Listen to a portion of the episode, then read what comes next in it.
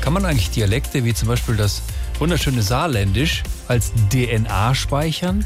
Ja, das ist Forschern offenbar jetzt gelungen und das ist kein Witz.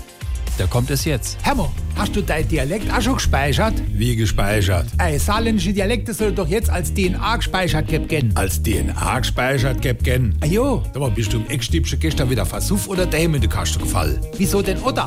Hier steht bei der Tagesschau, mehrere Forscher haben Tonaufnahme von Saarländer in eine Art Biocode gewandelt und dann als DNA-Sequenz in so kleine Glasküche gespeichert.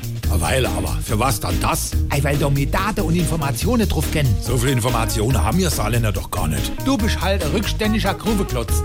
Die Zukunft unserer Sprache ist ab sofort reine DNA oder DNA, wie es auf Englisch heißt. Hämmer, für unser Gebabbel braucht's kein extra DNA. Wäsche.